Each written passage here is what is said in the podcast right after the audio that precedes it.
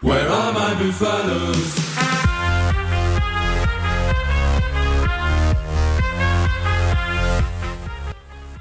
Bonjour à toutes et à tous et bienvenue dans Démol et Débat, l'émission euh, hebdomadaire qui revient sur l'actualité du rugby.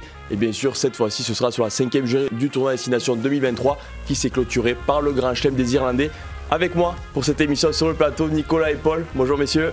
Salut Vincent, salut à tous. Voilà. Salut Vincent, salut Nico. Et voilà, comme je l'ai dit, on va revenir pendant un peu moins d'une demi-heure sur cette cinquième journée, messieurs, du tournoi Destination. Qui a vu? Et bien sûr, c'est l'enseignement. On va commencer obligatoirement par cet enseignement, c'est l'Irlande sur le toit de l'Europe. Le Caisse du Trèfle a réalisé son quatrième grand chelem de son histoire face à l'Angleterre ce samedi soir. Nicolas, on a envie de dire logique, tant les Irlandais ont dominé cette édition 2023 par leur calendrier avec la réception de la France et de l'Angleterre, mais euh, il n'y a pas vraiment de débat au niveau de, cette, de ce sacre irlandais. Oui, je pense que depuis la victoire contre l'équipe de France à domicile, on pensait que les Irlandais étaient lancés vers ce grand chelem. Euh, en plus, euh, sur un dernier match à domicile, je crois que c'était jamais arrivé qu'ils Oui, vrai. qu'ils gagnent à Dublin un grand chelem. Donc euh, c'était tout à fait logique au vu de leur performance sur euh, même les quatre dernières années. Euh, C'est l'équipe numéro un mondiale, m- même euh, si l'équipe de France a réussi un grand chelem l'année dernière, ils ont gardé cet avantage. Donc euh, effectivement, c'est un sacre tout à fait logique, même si euh, le match face à l'Angleterre n'a pas été si évident que ça euh, finalement. Euh, Même si le score peut paraître large au final, euh, ben, les Irlandais ont dû batailler pour aller chercher euh, cette cinquième victoire et ce grand. Ouais. Paul, euh, un sacre, quatrième grand chelem à Dublin pendant la Saint-Patrick. Bon, Ouais. on pouvait difficilement rêver mieux pour les supporters et joueurs irlandais quand même. Je pense que la fête a dû être euh, bien sympa ce week-end. Non, mais après, voilà, c'est vrai que comme tu le disais, Nico, euh, été un match euh, vraiment difficile. Ils ont un peu tremblé. On a eu peur, entre guillemets, pour eux. Après, il faut se rappeler que c'est vrai, en 2003, ils jouaient aussi le match à Dublin pour le Grand Chelem face à l'Angleterre, qui pouvait aussi faire le Grand Chelem. Et ils avaient pris une, une rouste 42-6, je crois. Donc, il y avait, il y avait pas mal d'attentes euh, sur eux. Et, au final, euh, ils ont accéléré un peu en deuxième période. Et, le Grand Chelem euh, est pour eux. Pour toi, Nicolas, dans, quel secteur ils ont été le, plus impressionnants, ces Irlandais? Dans la maîtrise, dans le- leur secteur offensif aussi, parce qu'ils ont marqué énormément d'essais. Notamment, voilà, ils ont pris le bonus offensif à, à, tous les matchs, à part en Écosse, notamment contre la France, dont on vantait la défense. Où ils ont été le plus impressionnants, ces, ces Irlandais? Non, c'est sur la maîtrise globale des rencontres. Ils ont peu de, de sautes de concentration. Ils arrivent à, à réciter un plan de jeu très, de façon presque parfaite. Quoi. Même l'équipe de France n'a pas réussi à les bouger. Quoi. Et, et puis défensivement, ils sont quand même très, très impressionnants. hein. C'est une équipe où on a l'impression pour leur marquer quelques points, et ça demande une débauche d'énergie euh, assez spectaculaire. hein. On voit que l'Angleterre, euh, en faisant un bon match hier, une bonne première mi-temps, arrive euh, à coller 10 à 9 euh, au prix d'efforts euh, assez incroyable. Ouais. Et quand on parle de maîtrise, Paul, je sais que tu as travaillé sur un portrait de Jonathan Sexton qu'on pourra retrouver dans le journal. Ça a été le- l'homme, on l'a vu, il a été acclamé à sa sortie hier. Bon, bien évidemment, on a sans ironie, mais il est sorti un peu touché, Jonathan Sexton. Mais bon, ça veut Ouais, dire c'est- il, il est devenu habitué, malheureusement, l'ancien joueur du Racing 92. Mais il a dépassé Ronan O'Gara hier. Il est devenu le meilleur réalisateur euh, du, du tournoi. Enfin, c'est exceptionnel et il, représente cette génération aussi irlandaise et peut-être c'est son dernier tournoi aussi, on ne sait pas encore. Jonathan Sexton, c'est l'homme de, ce, de cette Il a quand même annon- annoncé que c'était euh, presque son dernier tournoi. Ouais. Enfin, il n'y a pas vraiment de doute euh, là-dessus. Mais c'est vrai que voilà, il a, il fait, c'est son premier tournoi comme capitaine où il gagne le Grand Chelem et, et il gagne le tournoi. Non, c'est, c'est, un, c'est un immense Sexton euh, sur sur ce tournoi-là. Euh, comme il l'a dit, c'est toute la semaine. C'est vrai qu'on lui a, on lui a lancé ce Ouais. record, ce record, ce record. Alors, il a rappelé quand même qu'il y avait un truc plus grand à faire avec l'Irlande, c'est-à-dire gagner le Grand Chelem et gagner le tournoi. Et on voit même en début de match, ils ont une pénalité qui est assez facile. On se dit bon, ils vont revenir, euh, l'Angleterre mène, il va la prendre. Non, non, ils vont en touche. Donc euh, le record est pas passé au-dessus euh, de, de ce match-là. Et, euh, et il sort sous les sous les, les acclamations hier de, de la Viva Stadium, euh, mérité pour pour un joueur qui, je pense, entre dans dans le top 5, voire le top 3 des, des plus grands demi d'ouverture de peut-être de tous les temps. T'es d'accord, Nico, avec ça? Jonathan Oui, bien Sexton, sûr, c'est. ben, pour la longévité de sa carrière, pour tous les titres qu'il a gagnés, et euh, par sa capacité à être toujours le patron euh, malgré l'âge. C'est plus le Sexton d'il y a 10 ans, mais il est toujours aussi important dans son équipe. Effectivement, et on a vu, euh, c'est ça, l'Irlande est restée dans son plan de jeu. Son plan de jeu, c'est de vous mettre des, des pénales touches et des touches et Ouais. des touches à répétition dans, dans vos 22 mètres, et ils sont restés ça sur cette stratégie-là. et, mm, C'est l'équipe qui est pensée avant tout. Et euh, bon, il faut saluer quand même sa carrière qui est, qui est- qui est monstrueuse. Ouais. Pour finir sur l'Irlande, Ouais, c'était intéressant, c'est que il y a quand même encore des, des dinosaures un peu avec O'Mahony, Sexton, mais c'est quand même le, premier vrai titre de, de cette nouvelle génération de, de, joueurs avec le talonneur Chian, même Mac Hansen qui a été très fort sur, sur ce tournoi. Il y, a, il y a quelques joueurs qui, qui se sont vraiment libérés, qui, qui, ont explosé au plus haut niveau, et là, un peu comme les Français les dernières, ils gagnent ce fameux Grand Chelem, ce titre, qui, qui va leur donner beaucoup de confiance, je pense, pour la Coupe du Monde. Pour finir sur, sur ces Irlandais, pour vous, messieurs, c'est dans le top 2 des équipes favorites avec la France pour la Coupe du Monde, dans les trois, dans favoris, comment vous, vous les voyez? On sait qu'ils n'ont jamais passé les quarts de finale, qu'ils doivent affronter l'Afrique du Sud en poule, et logiquement, on va pas trop s'avancer, mais la France ou la Nouvelle-Zélande en quart, donc c'est pas facile. Mais à quel niveau vous, vous les placez à l'instant T, je veux dire. Bah, après ce tournoi, même après sur les deux dernières années, on va dire que c'est les grands favoris de, de cette Coupe du Monde, puisqu'ils arrivent avec euh, bah, un titre, mais aussi euh, vraiment des références euh, sur plusieurs saisons. Ils, ont une régularité assez impressionnante. Ils sont dans le. Moi, je dirais qu'il y a quatre équipes qui partent sur la ligne de départ. de l'Afrique du Sud, bien sûr, la Nouvelle-Zélande, parce que c'est quand même la Nouvelle-Zélande, même si elle a moins dominé entre deux Coupes du Monde que certaines fois, mais ils ont quand même euh, fait le job et gagné des titres. Et puis après, il y a l'Irlande et la France, qui sont les deux derniers vainqueurs des, destinations. voilà, la France, une seule défaite euh, sur les deux dernières saisons. Euh, L'Irlande, c'est la même chose quasiment. Donc voilà, c'est quatre équipes qui vont être euh, forcément favorites pour la Coupe du Monde, avec effectivement euh, deux favoris qui risquent de se croiser en quart de finale. Oui, on va pas trop s'avancer, mais normalement il ne devrait en rester que ah, deux en demi-finale. Donc, euh, Oui, voilà, donc c'est une Coupe du Monde qui va, ça va être un peu un jeu de massacre pour les favoris. C'est le jeu du, tirage au sort fait voilà trois ans, deux trois ans avant la Coupe du Monde, mais bon, ça on n'y peut rien. Messieurs, on va passer au coup de cœur de, Paul. Alors c'est une autre nation qui a aussi marqué le tour destination euh, par sa manière de jouer et par la fraîcheur qu'elle a apportée, c'est l'Écosse qui, euh, tu vas nous le raconter, qui a joué jusqu'à la dernière seconde hier face à l'Italie dans un match qu'elle n'a pas tout le temps maîtrisé. Mais euh, ils ont réussi à arracher le bonus offensif euh, à, la 82e minute. C'est pas rien. Ouais, c'est ça. L'Écosse a eu beaucoup de difficultés façon, face à l'Italie. Bon, ils étaient privés quand même de. De Finn Russell, Sword Hogg. C'est ça, et, et Gray aussi. Et Richie Gray, ouais. donc c'était un match très difficile. Ils ont failli perdre sur la, sur la, dernière seconde être des Italiens à, Sainte-Mette. Et il y a cette mêlée où, où, on se dit, bon, ils vont taper en touche, ou ils vont. Et au final, ils relancent il relance euh, sur Van der Merle qui au final fait, fait, fait, fait la différence. Euh, mais c'est vraiment c'est ça l'Écosse toi c'est qu'ils veulent jouer jusqu'au bout même dans un match où ils n'arrivent pas à se trouver. Ils perdent pas euh, cette ambition du jeu. Et au final ça leur sourit sur ce match pour aller chercher aussi une troisième place. C'est leur meilleur classement quand même dans le Six Nations. Bon ils l'ont été plusieurs fois mais ils n'ont jamais fait mieux cette troisième place. Ils sont euh, dans cette continuité, ils vont être intéressants aussi à la Coupe du Monde. Et, euh, même dans un match face à l'Italie où ils ont vraiment, comme j'ai dit, euh, été en grande difficulté par moment, à la fin, il y a quand même cet éclair de folie et on reste là-dessus. On, reste, on reste sur ce, sur ce petit petit moment de génie à la fin du match euh, qui fait la différence et c'est une équipe qui est quand même agréable à jouer euh, globalement. Quoi. Nico, ces Écossais, ils sont allés gagner à Twickenham la première journée avec le bonus offensif, ils en ont collé 40 aux Gallois. Bon, ils ont été trop justes face à la France et l'Iran, mais on a presque envie de dire c'est logique. Ils amènent quand même de la fraîcheur et est-ce qu'elle est aujourd'hui cette équipe d'Écosse, elle est à sa place sur le podium? Alors effectivement sur une compétition où il y a, 5-6 matchs, euh, où il y a beaucoup de matchs on va dire, et effectivement ils rentrent dans le rang, ils sont à leur place qui est troisième, mais euh, c'est peut-être l'équipe la plus dangereuse à jouer parce qu'on sait que si elle est dans un bon jour, et comme tu dis, elle, a elle est toujours portée par cet talent offensif, par euh, bah, ce culot, ou cet enthousiasme, ou cette volonté de se dire que de toute façon ils ont peut-être pas le meilleur jeu structuré comme peut l'être l'Irlande, ou, les meilleurs joueurs au monde comme on peut avoir en France, et donc ils tentent leur chance sur, sur leur enthousiasme et, au final on voit que quand ça réussit, c'est peut-être l'équipe la plus dangereuse à jouer parce que tu, ne sais pas quelle équipe tu vas avoir en face. Si, le jour où ça tout passe, euh, si Finn Russell il est dans un jour incroyable ou Hogg il est dans un jour incroyable, tout peut arriver quoi. Donc euh, attention danger pour l'équipe qui va croiser euh, l'Écosse à la Coupe du Monde parce que sur un match, elle peut être la meilleure équipe du monde. Hein.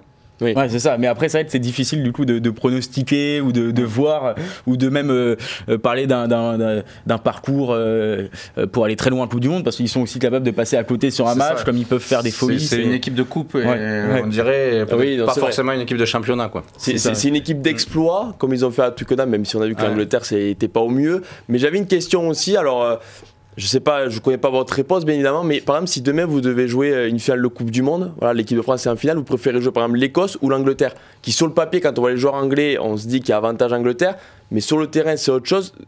Comment, comment vous voyez? Est-ce que vous préférez jouer l'Écosse ou l'Angleterre? Alors moi je vais te dire que si jamais c'est France-Écosse ou France-Angleterre en finale, oui, on déjà. sera content parce que ça veut dire qu'il n'y aura plus l'Afrique du Sud, plus la. Nouvelle-Zélande, plus l'Irlande. Donc on sera, On sera favori. Mais- Mais euh, non, la question elle se pose effectivement. Qu'est-ce qu'il faut vaut mieux affronter? Bon, l'Angleterre, on sait sur quoi on va tomber. L'Écosse, effectivement, il y, a- y y toujours euh, Oui, cette part cette de part de- danger, ouais, cette- de mystère. de, de mystère. quoi. On pourrait presque euh, allez, pour les caractériser et les caricaturer, on pourrait dire que c'est le French flair quand les, les équipes euh, affrontaient la France il y a 10 ans et qu'on n'était pas très bon, mais que sur un match on pouvait faire l'exploit de l'année. Donc euh, on est dans- face à, une- ce genre d'équipe là. Et Ok. puis, euh, et puis l'Angleterre en Coupe du Monde, elle, elle sait faire quoi. C'est vrai que c'est Ah, une équipe. On parlait tout à l'heure de l'Irlande, l'Écosse c'est quand même un peu pareil. C'est des équipes qui n'ont jamais fait euh, un immense parcours en Coupe du Monde. Donc euh, il y a toujours cette interrogation là, alors que l'Angleterre, même s'ils arrivent euh, euh, diminués, etc., surtout face aux Français, on a déjà connu quelques déconvenus face à eux en Coupe du Monde. Bon, on verra la prochaine Coupe du Monde alors, parce que peut-être que les Anglais, on les croisera en demi-finale. On pourra pas les croiser en grande finale, on en a parlé, donc possiblement en demi ou en finale. On ne sait pas. Nico serait content apparemment de jouer les Anglais en finale. On le comprend. On parle beaucoup de ces Anglais et ça va être le coup de gueule un peu de toi aussi, euh, Nico, puisque les Anglais, alors toute la France était derrière eux euh, à Dublin ce samedi soir. Les espoirs, on y a cru au 6-0 pour les Anglais, on y a moins cru à la mi-temps parce que Freddy Stewart, juste avant la pause, a été exclu pour euh, une épaule directement dans la tête qui peut porter à confusion qui fait débat. Et du coup, voilà, c'est ton coup de gueule. Ouais, mon coup de gueule, c'est pas contre l'Angleterre, mais c'est euh, je- pas non plus contre l'arbitrage parce que on va pas. Mais ce carton rouge là reçu par l'arrière anglais euh, me paraît complètement disproportionné par rapport à l'action. Et euh, on arrive à un stade où effectivement image par image, seconde par seconde, on se dit qu'il y a faute, mais euh, qu'est-ce qu'il devait faire l'anglais? Oui. Il pouvait pas disparaître du champ de jeu. C'est un ballon qui traîne, euh, il y a l'Irlandais qui se jette dessus et qui tombe en même temps qu'il prend le ballon et il rentre dans, dans l'anglais qui veut l'éviter, qui, qui veut justement éviter d'aller au sol lui aussi et ça aurait pu faire une tête contre tête. C'est lui qui a, qui a- qui a, qui a fait le bon geste pour protéger les, les- les deux joueurs, l'intégrité physique des joueurs. Non, C'est vrai que Stewart, il se tourne presque. Il se tourne, il, il veut, veut- il veut essayer il veut d'éviter. pas faire mal. Mais à la vitesse euh, où ça va, c'est impossible qu'il fasse mieux que ça. Au ralenti, on a l'impression qu'il il il reste devant. Donc euh, c'est deux analyses, et, euh, en vitesse réelle ou euh, au ralenti. Mais je pense que lui, il a fait ce qu'il fallait pour euh, conserver l'intégrité des joueurs. Et le rouge n'a rien à faire là, pour Oui. moi. Donc euh, ça n'aurait peut-être rien changé à, l'issue du match. hein, je dis pas ça, mais je, je dis juste que il faut savoir quand même euh, par moment interpréter aussi la situation. Je pense qu'on peut revenir sur une autre action de, de- de France euh, Pays de Galles hier, quand Ficou retourne à Louis Oui. Jones. Clairement. Clairement, c'est une faute qui, dans le règlement, mérite un carton, puisqu'il fait passer euh, les pieds de Louis Jones Oui. par-dessus la ligne des épaules, euh, pénalité carton jaune. Mm. L'arbitre ne va pas jusque-là, parce qu'il sait que Ficou est emporté euh, par... Il doit plaquer un deuxième Oui. ligne qui fait deux fois sa- son, son poids. quoi. Donc il sait qu'il il doit mettre une puissance Oui. et le geste déborde. La- L'arbitre reste sur une pénalité et il ne met pas de carton, hein, contrairement à ce que dit le règlement. Alors peut-être que là aussi c'est une faute d'arbitrage et les Gallois peuvent crier à la faute d'arbitrage. Mais je pense qu'il y a eu de l'interprétation et que l'interprétation a été très mauvaise pour euh, Ouais. Freddy Stewart. Il y a Paul ce problème de cohérence, ouais, c'est ça. Et il y a- entre deux arbitres différents, des fois, euh, comme tu dis, avec l'exemple de, de Ficou qui est très bon, parce que euh, bon, c'est pas la même action du tout, mais euh, à un moment donné, il faut que les arbitres ils se mettent d'accord sur est-ce qu'on regarde l'impact euh, au ralenti, euh, euh, complètement arrêté vraiment pour voir si ça touche la tête, et là à chaque fois on met rouge, ou euh, on trouve les circonstances atténuantes, etc. Et hier pour, pour euh, Stewart, il y avait quand même Ah, beaucoup de circonstances c'est Stewart, en fait, ce que je me demande, c'est que si Stewart il va au ballon lui aussi, même s'il est en Je retard, pense que c'est pire. C'est pire pour les ça deux peut être joueurs, pire. mais euh, qu'est-ce qui se passe? C'est un accident de jeu là. Et s'ils vont tous les deux ensemble et le ballon est échappé, euh, Oui. ils se tapent la tête l'un contre l'autre, l'arbitre peut ni siffler ni d'un côté ni de l'autre et il reste sur un accident de jeu. Là, Stewart sait qu'il est en retard et s'arrête. Et au final, il prend un rouge. Ouais, c'est, c'est- je sais pas, on va pas refaire le débat sur l'arbitrage vidéo, mais est-ce que c'est le, le défaut de, de- des ralentis? C'est aussi, euh, on sait aussi que les, les ralentis à la vidéo, ça trompe aussi. Euh, Bien sûr qu'au ralenti, euh, l'épaule Mhm. de Stewart elle rentre directement en contact avec la tête d'Hugo Kinan. Mais quand on voit, c'est avant qu'il faut interpréter et les ralentis, ça fausse aussi peut-être la décision des, des arbitres. C'est le ralenti, mais je pense. au- là, euh, effectivement, il y a la question du ralenti où c'est très facile d'arrêter une image au, Oui, bon moment pour, pour montrer ce qu'on veut. Mais là, surtout, c'est une faute d'interprétation. Il veut pas plaquer, il, veut pas- il est là. Euh, Oui, joueur là, il est peut là, pas s'enlever. est présent, il peut pas partir, il peut pas. Donc euh, à partir de là, le joueur vient presque le percuter. Donc euh, il n'y a, il y a pas forcément faute. C'est Ouais. pas une action de plaquage, c'est pas une action de. Ouais, c'est un, accident, comme un disait le capitaine. Genge à la fin du match. C'est, il est là et il peut pas. Oui, c'est il un peut pas faire mieux. de jeu. Il peut Et, difficilement faire mieux en tout cas. Et, et, euh, et c'est ça quoi. Donc ça, fait débat. hein. pour, euh, Pour le match déjà, Pour le, match, à match. lui-même. Voilà, parce qu'on aurait aimé peut-être que d'être à 15 contre 15 euh, pour cette finale. Je pense que même les Irlandais gagner le Grand Chelem face à une équipe d'Angleterre à Oui. 15, ça a presque plus de saveur que face à une équipe diminuée parce qu'il y a eu un carton rouge qui est litigieux. Surtout quand on connaît le jeu irlandais, euh, ne pas avoir d'arrière face à cette équipe qui, voilà, qui arrose aussi euh, au pied et qui est très précis, ça peut être très compliqué. On l'a vu contre la France, même avec Thomas Ramos qui a, on va dire, galéré dans le jeu de fond de terrain. Là, si t'as pas d'arrière, c'est très compliqué. Enfin, c'est encore plus compliqué. Mais plus globalement, pour finir avec ça, c'est, c'est, il y a eu quand même pas mal de cartons rouges dans ce tournoi. euh. Oui, Euh, après ça, c'est devenu un peu le rugby moderne. Ouais. Heureusement ou malheureusement pour la protection. Heureusement pour la protection, malheureusement pour le spectacle. Mais Mais quand on parle de la Coupe du Monde, on peut se demander euh, bon, quel match va y avoir un carton rouge Ah oui, ça, et c'est quel match va être un peu faussé entre guillemets parce que, Ah à oui. cause d'une action de jeu comme ça. Et euh, Oui, parce qu'on peut s'imaginer que sur une Coupe du Monde, euh, il prend un carton rouge là et Ouais. ça fait au moins deux ou trois matchs de suspension derrière. euh, sur une Coupe du Monde, deux ou trois matchs de suspension. euh, ah non, là, tu, bah, tu dis au revoir hein, quasiment. bah, je pense à que part tu- si- ouais, À voilà. part si c'est au premier match et que t'as la phase de poule qui peut te sauver, mais. Si ça arrive sur le dernier match de poule, euh, la phase finale, elle, elle est morte. Mm. Oui, et déjà, voilà, on suivra avec attention parce que possiblement que Freesteward n'écopera pas d'une lourde suspension aussi. Et il va falloir suivre ça. oui. Voilà, parce que peut-être que le carton rouge sera pas annulé, mais il prendra qu'un match et pas 3-4 semaines comme a pris par exemple Winnie Antonio pour son épaule à, en Irlande, qui était quand même un contexte assez différent. Mais si on va passer à la dernière partie de cette émission, à la question, on a fait un peu le tour des, des sélections, on va se, se concentrer un peu sur l'Italie. Alors beaucoup d'espoir, on va dire, les Italiens après leur victoire au Pays de Galles euh, contre l'Australie en, en 2022. Bon, au final, c'est une énième cuillère de bois pour ces Italiens qui sont toujours aussi frustrants. Alors il y a peut-être un peu plus de talent, mais il y a toujours autant de déchets. Alors, on rappelle que l'Italie sera dans la poule de l'équipe de France avec la Nouvelle-Zélande aussi à la Coupe du Monde. Vraiment, on se posait la question peut-être avant le tournoi. Est-ce qu'au final, cette équipe d'Italie, euh, Nico, bon, euh, quand on voit le talent français, on n'a pas besoin de trop s'inquiéter face à ces Italiens et ce ne sera qu'une formalité puisque après, on va pas s'arrêter, mais on a ça veut dire rien ne change dans cette sélection italienne, quoi, ou presque. Bah, alors effectivement, euh, sur le plan des résultats, on peut être que déçu. hein. Ouais. L'année 2022 a laissé espérer un Oui, laissé bon espérer, tournoi euh, 2023. Et finalement, il se termine avec euh, une cuillère, cuillère de de bois. Donc euh, plus, moins de victoires que l'année dernière dans le tournoi, Oui, alors, euh, où, on, où on poursuivait ce record. euh, On additionnait les défaites euh, sur les quatre premières journées du tournoi. Donc c'est très décevant. Mais... euh, après, quand même, il faut revenir dans le contexte et je pense que voilà, il faut se méfier du résultat brut. Euh, L'équipe d'Italie a très peu aligné Garbisi et, et Capozzo ensemble. Garbisi était blessé au début et après c'est Capozzo qui a été blessé. Et pour moi, c'est deux joueurs quand même qui changent la physionomie de cette équipe et notamment leur talent et leur euh, pouvoir offensif. Oui, c'est. Ils peuvent déclencher quelque chose Ils que peuvent déclencher quelque certaines autres Italiens ne peuvent pas faire. Oui, voilà, ils ont amené quelque chose en plus à cette équipe-là. Donc, euh, on l'a vu sur les exploits de l'année dernière. euh, et c'est deux hommes qui ont compté euh, à chaque fois dans les victoires. Donc, s'ils arrivent à la Coupe du Monde ensemble, il faudra quand même se méfier de cette équipe d'Italie qui est quand même passée à deux doigts de gagner en Écosse euh, et qui a eu la balle de match. Et voilà, ben, il a aussi manqué peut-être que- d'un feu follet sur le terrain pour gérer cette dernière séquence ou avoir ce- ce- cette petite illumination. euh, donc là, elle n'est pas arrivée. Effectivement, c'est une nouvelle cuillère de bois, mais avec des défaites qui, qui- qui sont quand même euh, Encourageantes. encourageantes. Ouais, Ils ont pris des les tickets des défaites encourageantes, quoi. Ouais, c'est ce que tu es en train de nous dire. Ils, ils sont dans une mauvaise période à passer, un peu dur, Ouais. un peu dur pour les têtes, mais bon, ils perdent pas de beaucoup contre la France, euh, avec un bonus défensif. Oui, Euh, 29-24, oui. Ouais, ils sont à deux doigts de gagner en Écosse sur une dernière action, ils sont contrés euh, Oui. malheureusement. Ils ont bien résisté contre l'Irlande. Alors l'Irlande a un Ils peu ont- fait tourner, mais ils ont oui, bien ils résisté avant de craquer à l'heure de jeu. Bon. Donc on voit quand même qu'il y a des sacrés progrès. Ouais. Donc euh, méfiance quand même sur ce dernier match de poule, mais effectivement sur le tournoi, euh, avant le premier match, euh, quand on est allé en Italie, on se disait méfiance, on peut avoir une mauvaise surprise pour la première journée du tournoi. On a quand même montré qu'on était au-dessus de cette équipe Ouais. d'Italie. Ouais, et surtout, Paul, je je voulais revenir sur toi sur les deux derniers matchs. On en a parlé dans ton coup de cœur. Ils sont à, 3, à 2 mètres de la ligne à la 79e en Écosse. Ils étaient à deux doigts de gagner le match. Au final, ils prennent un essai 80 mètres. Bon, euh, ils prennent même pas le, le défensif. Quand le Pays de Galles, ils percent euh, une dizaine de fois. Ça finit toujours des passes en touche ou des en avant ou un manque de précision.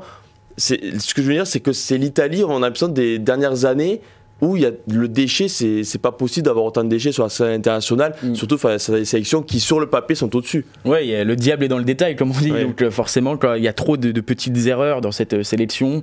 Euh, J'ai le souvenir même du match face à la France où, où ils, avaient, ils arrivaient pas à, sortir de leur 22. euh, euh, ils laisser le, ces Flamands qui comptent, je crois. Oui, sur oui. le- Enfin bon, ils, ils ont, ils font beaucoup de petites erreurs. Que les autres ne font pas, de, déjà. qui- ouais, et qui les privent euh, de, de résultats, euh, euh, de, de meilleurs résultats. Et c'est vrai que c'est dommage parce que euh, ils envoient quand même du jeu. C'est pas une, c'est pas une sélection qui, qui, qui se restreint, qui est au niveau du jeu à, taper des chandelles pendant 80 minutes. C'est quand même une équipe qui propose des choses. Ouais, depuis deux ans, on voit beaucoup de choses. Non, c'est vrai. En tout cas, on voit beaucoup plus de choses qu'auparavant. Oui, hein. c'est il y a bien eu sûr. des matchs de l'Italie où on voyait rien du tout, euh, où il y a- on savait pas sur quoi ils pouvaient construire. Là, quand même, il y a des secteurs positifs pour eux. Et effectivement, il y, a, il y a beaucoup de. Bah, ils arrivent à créer des brèches déjà, de, à trouver de l'avancée. Maintenant, effectivement, il y a- eu beaucoup de passes en touche euh, dans les chaussettes. euh, Mais ça. On peut se dire que hum, avec la confiance, avec les mois qui passent, ça, ils peuvent arriver à, à trouver la bonne carburation. Et s'ils arrivent avec euh, Capozzo en forme, Garbisi en forme, qui fait pas un très bon tournoi s'il revenait de blessure, leur est lié aussi euh, à un vrai finisseur avec euh, euh, qui est, qui est Ouais. parti faire le super rugby, du coup qui pouvait pas postuler pour le tournoi et qui pourrait postuler pour la Coupe du Monde. Monde. C'est quand même un finisseur euh, très puissant, donc euh, pour marquer et pour voilà un peu leur Van der Merwe, un peu à eux, ils peuvent être intéressants, même si la poule euh, dans Oui. ils sont euh, les condamne, euh, les condamne malheureusement, je pense. Mais euh, mais pourquoi pas une petite surprise. On souhaite en tout cas aux. Italiens euh, une surprise. on Face sait pas. On a vu des Japonais euh, battre l'Afrique du Sud euh, en 2015 où, où pas grand monde s'y attendait, pour pas dire personne. Mais les Italiens, voilà, faudra quand même se méfier. Il y a un peu plus de talent que les dernières saisons. Bon, toujours autant d'imprécisions, mais c'est comme ça. On espère qu'ils vont continuer à progresser en tout cas. Merci messieurs, c'est l'heure de, mettre fin à cette émission de Démol et Débat et de clôturer pour de bon, on va dire, ce tournoi 2023. Et la semaine prochaine, on se retrouvera avec le retour du top 14, quand même de notre cher top 14 qui n'est pas là de- depuis trois semaines. Pour une brève apparition quand même. hein. Après, il y a de nouveaux Coupes Oui, d'Europe. voilà, une semaine et puis de nouveau trois semaines. Donc les équipes, et il y en a beaucoup malheureusement pour le rugby français qui ne sont pas qualifiés en Coupe d'Europe, bah, de nouveau trois semaines de pause. Mais c'est comme ça, on en est habitué ces dernières saisons. Merci messieurs Merci à toi. et, euh, Merci, et Nico. on, on a hâte de retrouver le top monde. 14 qui nous manque. Allez, merci bien.